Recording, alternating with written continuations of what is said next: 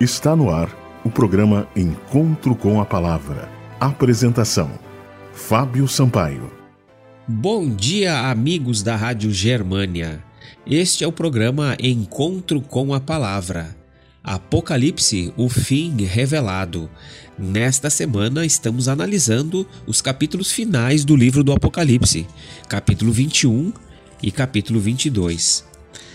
Com a destruição de Satanás, os anjos maus e todos os ímpios, toda a terra será restaurada.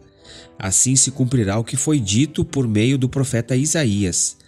Porque eis que eu crio novos céus e nova terra, e não haverá lembrança das coisas passadas, jamais haverá memória delas. Isaías capítulo 65, verso 17.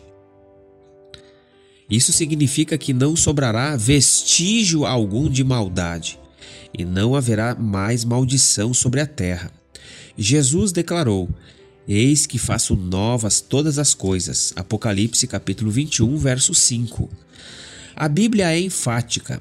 Todas as coisas serão restauradas. A própria criação será redimida do cativeiro da corrupção pela liberdade da glória dos filhos de Deus. Romanos capítulo 8, verso 21. Como serão os animais na nova terra?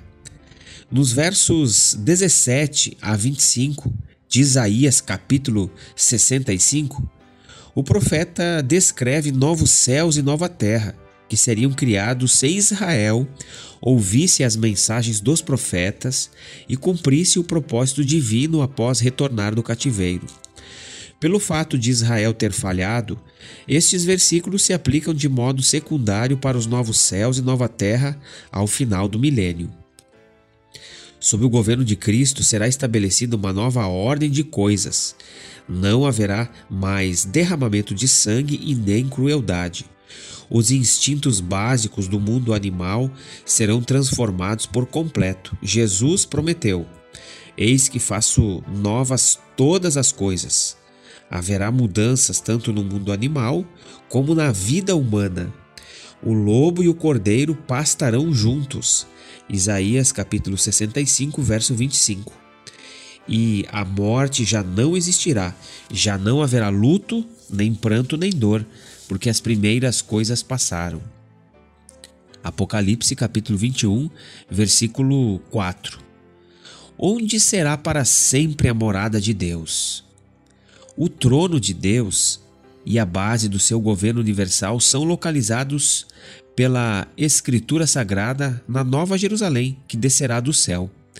Portanto, a capital da nova terra é Jerusalém.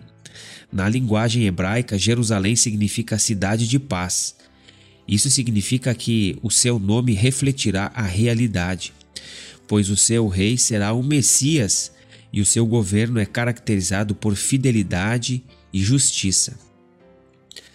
Os dois primeiros capítulos da Bíblia descrevem um mundo sem pecado, sem maldição e sem morte.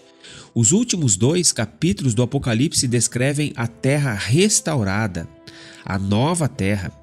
Os propósitos originais de Deus na criação se cumprirão na vida dos salvos que viverão eternamente na companhia de Cristo.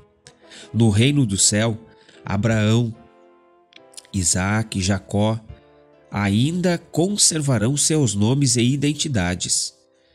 Você consegue imaginar as maravilhas deste mundo, da nova terra, da nova Jerusalém? Deus tem preparado coisas extraordinárias, além da nossa capacidade de compreensão. Mas nós temos que hoje aceitar Jesus como nosso Salvador pessoal. Temos que abandonar toda e qualquer prática pecaminosa e iníqua, para que possamos ser achados dignos pelo sangue de Cristo, de um dia estarmos no céu, nesta morada celeste. Aceite o convite de Cristo hoje. Este foi o programa Encontro com a Palavra de hoje. Mande uma mensagem para nós para que possamos lhe remeter mensagens edificantes. Anote o nosso número 98256 2108. Que Deus abençoe a todos e até o próximo programa. Você ouviu o programa Encontro com a Palavra uma mensagem de esperança para você e sua família.